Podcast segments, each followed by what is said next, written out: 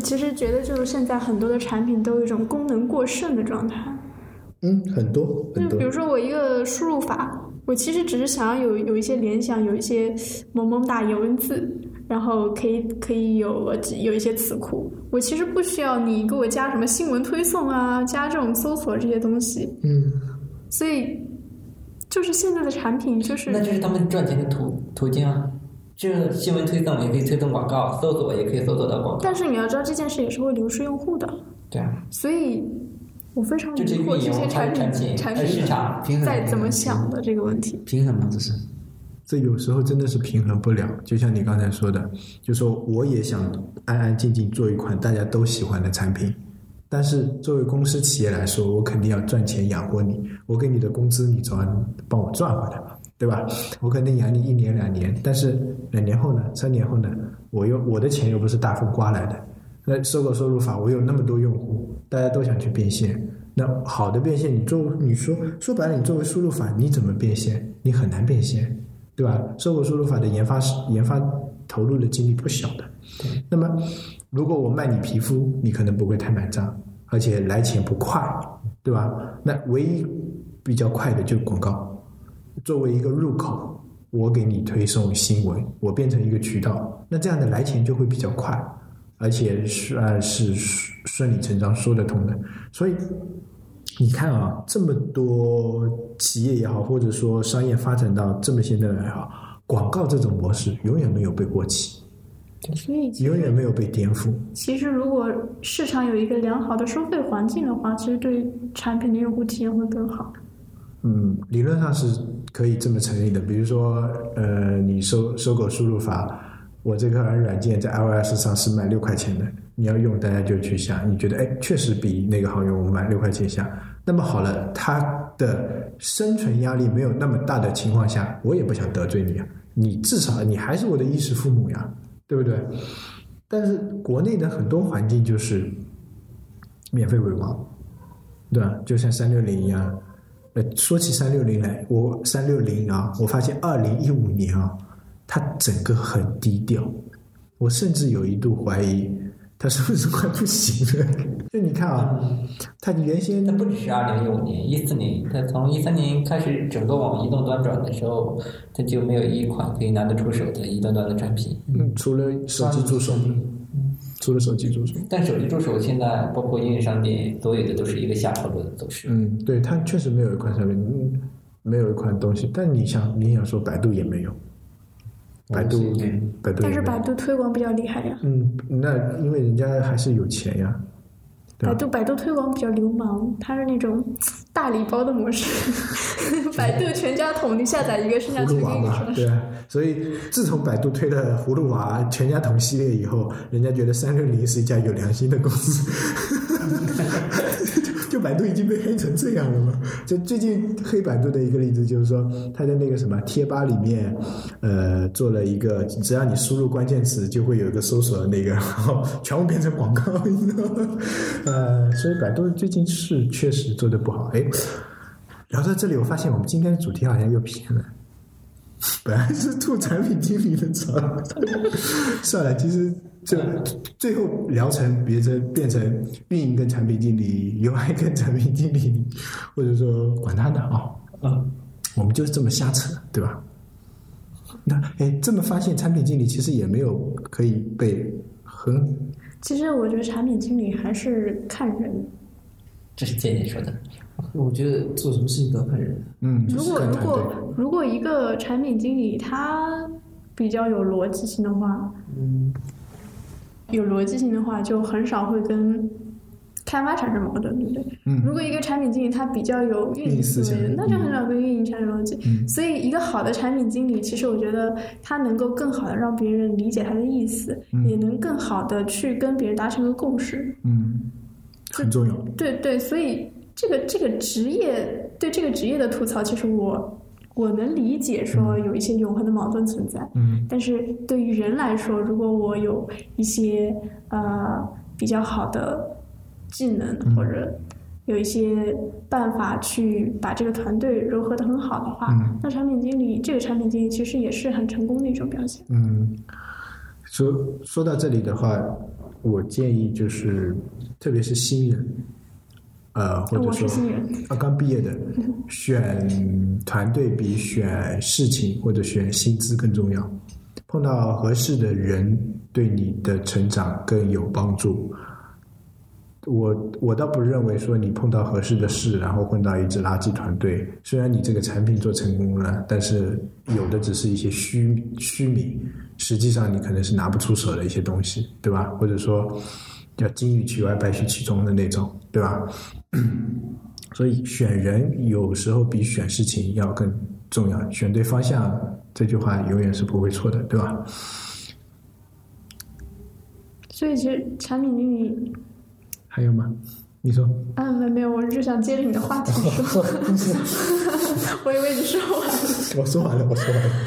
其实产品经理的技能都是很实战化的，你的你的很多技能就是从书籍，从一些就是传统的学习渠道能得到的经验其实比较少，嗯，更多的还是在整个团队中，你跟开发交流、跟运营交流、跟 UI 交流，像经验，对对对的，还是经验累积出来的。就像那天我跟波仔讨论的，对设计来说，可能他有一个经验的产品、经验的一个设计作品，或者什么样子的话，对他的未来的仕途会有点帮助吧。啊，附加值会高对。，然后对产品经理或者说对运营经理、运营运营来说的话，他运营过的项目比较多，经验丰富，对他的以后的嗯、择业择业的方向啊，或者说给的薪资水平啊，都会有一定的呃那个判断。嗯，就是对他对对下一家公司来说啊，那个人事和包括对于他面试的人来说，他的项目经验是很重要的。你运营过多少个项目，对吧？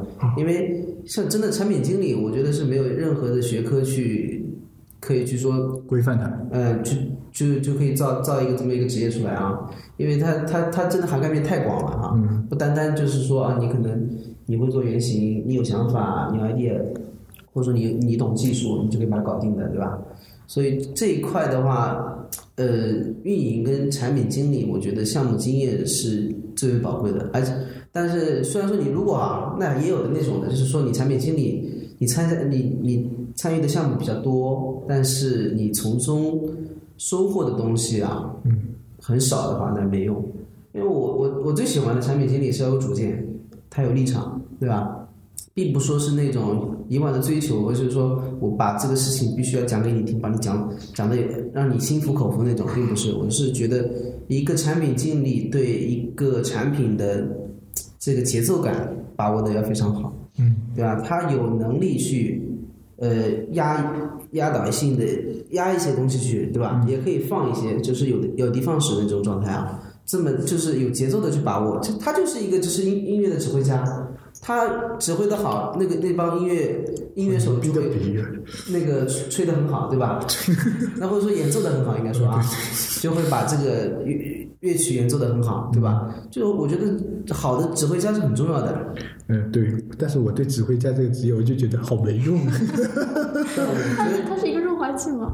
嗯，润滑剂就他自己出去，可能啥都干不了。就像那对那对于这个就是演奏的啊，演奏的那可能他大家都出去啊，他是很牛逼的。嗯，因为我觉得我我我上次看到他很多都是就是得过什么奖什么奖什么奖的，都是单个拿出来都是一等一的高手啊，但是合到一起的话不一定。对，对吧这是不一定，对吧？你可能你都牛逼，就是打篮球一样的，你可能五个人全部是很牛逼的，梦之队也全全明星团队，对吧？对，但是打出来的分数也很烂的，对吧？这很正常，就没有配合嘛。嗯所以这个配合很重要，真的。嗯就是我对产品经理的要求就是节奏感要很要强，对这个 tempo 打握的很好。嗯，节奏感很难抓。嗯，嗯，其实也是一种很玄乎的东西，叫做感觉。对啊，都很玄乎。产品经理哪个技能不玄乎？你跟我说，什么沟通能力，对吧？更重要这这这确实就是 他的技能成长树上很多技能都是那种呃没有固定的技能说明的那种。对啊，对啊，就就比如说 UI，他说我只要会 PS，然后我会抠图，我会怎样怎样，就能能能相对来说具象。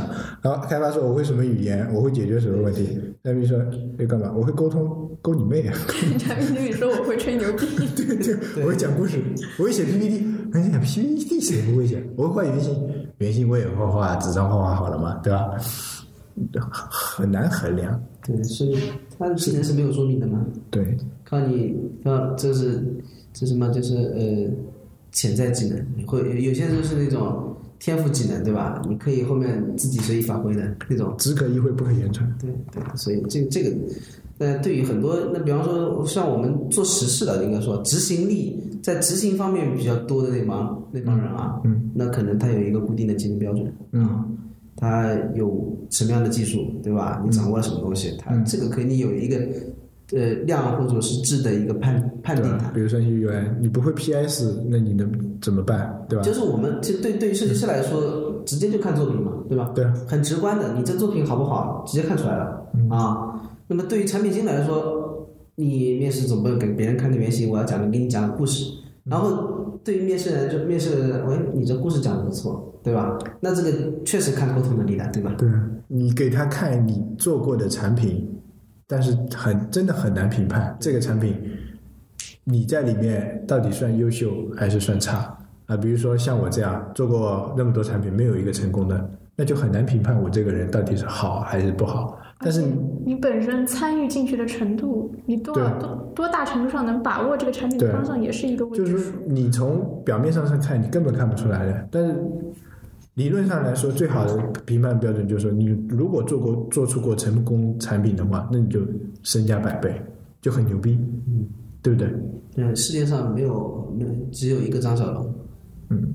但你说张小龙如果脱离了腾讯这个大环境，说不定也就没有微信啥事儿。对，如果把张小龙放在马云手下，可能就不是微信了。嗯，对吧？可能就是另外一个什么天狗之类的东西，来往，来往也不会有，我觉得来往也不会有，对对，对，对吧？就不一样，还是看很看团队，那就三个字啊，不六个字，到底几个？天时地利人和，哦，好，对吧？今天就结束，好，谢谢大家，好。好，好，拜拜。